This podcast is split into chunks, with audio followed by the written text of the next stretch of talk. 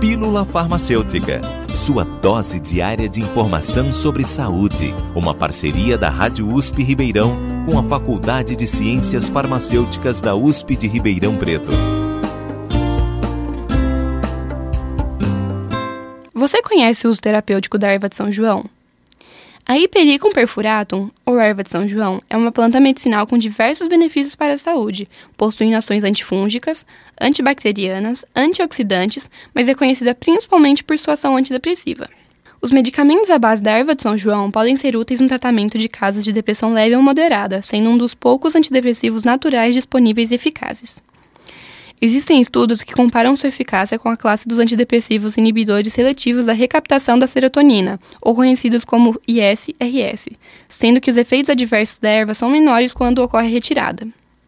A erva de São João é comercializada em cápsulas produzidas a partir da parte superior da planta e deve ser administrada por via oral, sendo a dosagem definida pelo profissional de saúde responsável por cada paciente.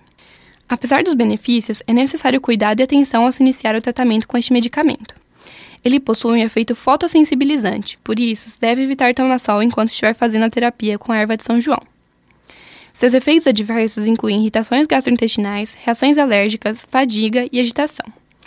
Além disso, o medicamento interage com anticoagulantes, anticoncepcionais orais, inibidores de transcriptase reversa, prejudicando o funcionamento destes, e quando utilizado em conjunto com os antidepressivos inibidores da recaptação da serotonina ou inibidores da MAL, pode ocorrer a síndrome serotoninérgica, que é caracterizada pela mudança de estado mental, anormalidades neuromusculares e hiperatividade da autonomia.